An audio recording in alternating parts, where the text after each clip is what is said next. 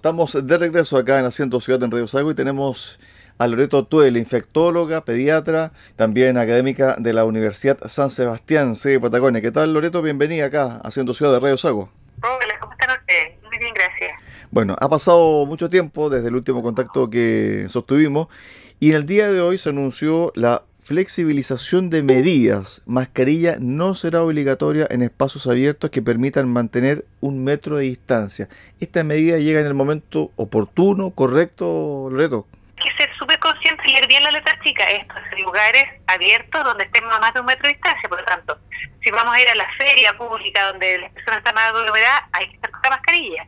Y siempre vamos a tener que estar con nuestra mascarilla igual porque cada vez que entremos a un local comercial o a, o a algún otro lugar cerrado, vamos a tener también que estar con nuestra mascarilla. Por lo tanto, me parece que la cantidad de personas que están inmunes hoy día, ya sea porque están vacunadas o porque tuvieron la enfermedad o ambas, y la disminución de la circulación viral, nos permiten situarnos en esta en este punto y aparte que ellos son bien cuidadosos también decir que va a depender de en qué fase está cada ciudad. Por lo demás no nos han dicho en qué fase estamos Chile en general, porque ellos ponen hartos puntos que son decisorios de qué, tan eh, eh, colapsado o, o este de camas el sistema de salud, etcétera. Por lo tanto, está muy bien, me parece muy bien el planteamiento, pero hay que ver también en qué fase estamos cada uno de nosotros.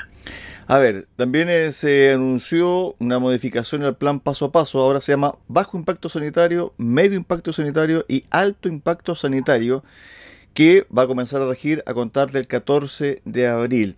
La pregunta, y tú también ya te adelantaste un poco a la respuesta, pero ¿en qué fase está Chile? ¿Cómo está Chile actualmente en relación a otros países de Sudamérica y también a otros países del viejo continente?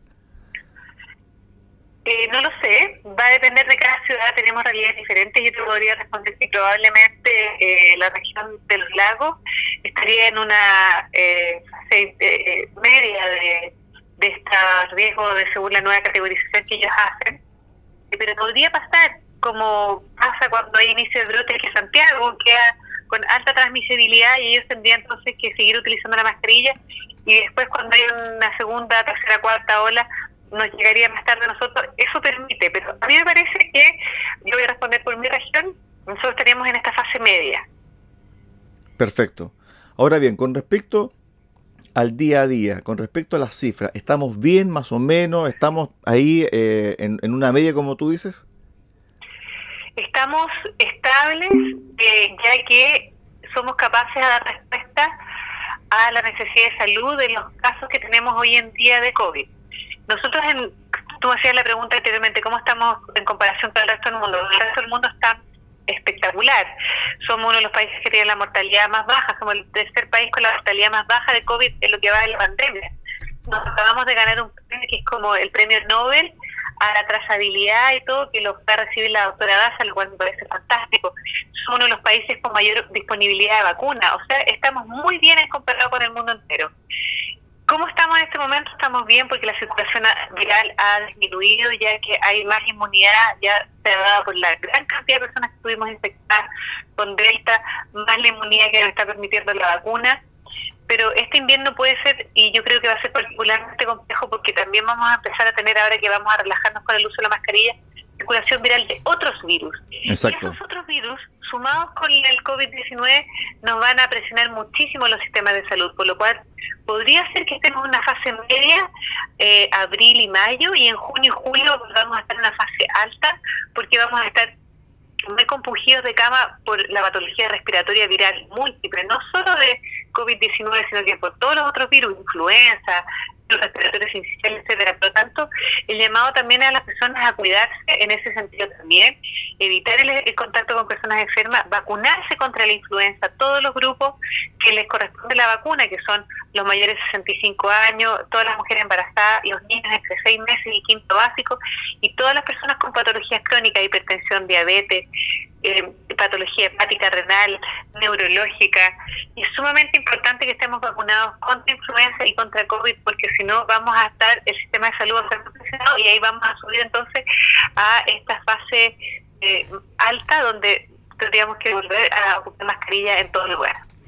A ver, en el día de hoy se anunció el fin de las mascarillas, espacios públicos, a contar del 14, perdón, a contar de, un par de días más. En los lugares que estén en la fase media y baja. Exactamente.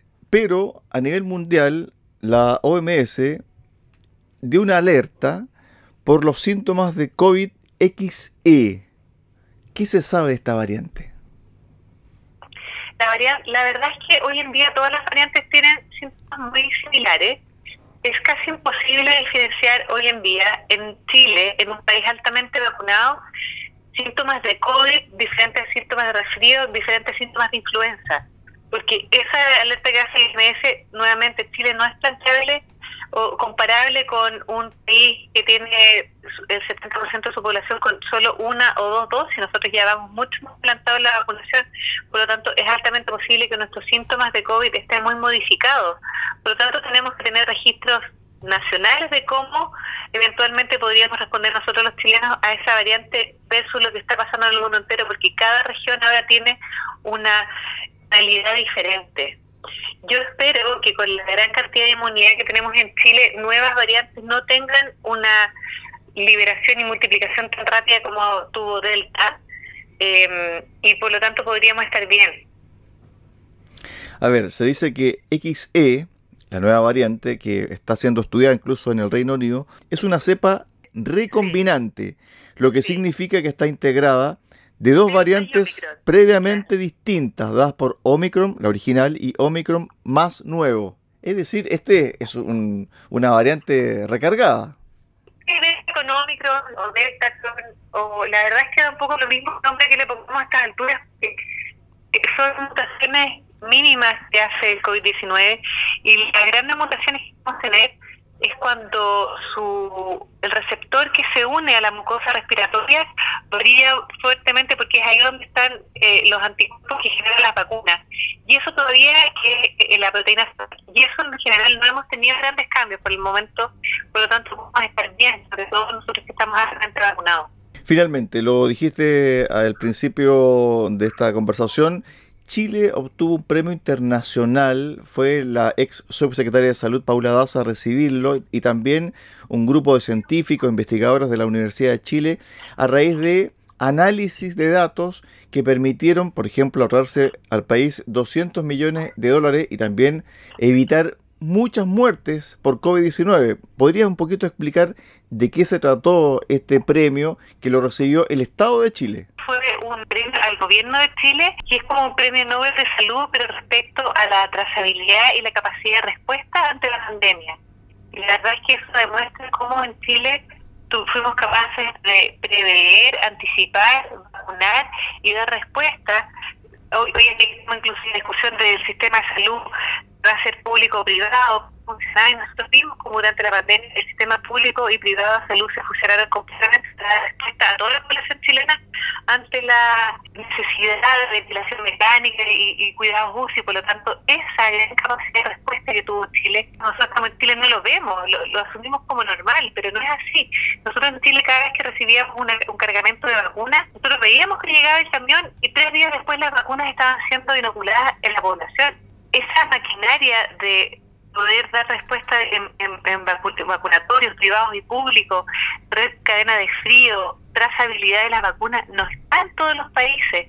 Por lo tanto, me parece sumamente bien y correcto que se reconozca todo el esfuerzo que se hizo en trabajo que se da respuesta la baja mortalidad, en el alto porcentaje de vacunación y en las condiciones tan favorables que estamos nosotros hoy en día.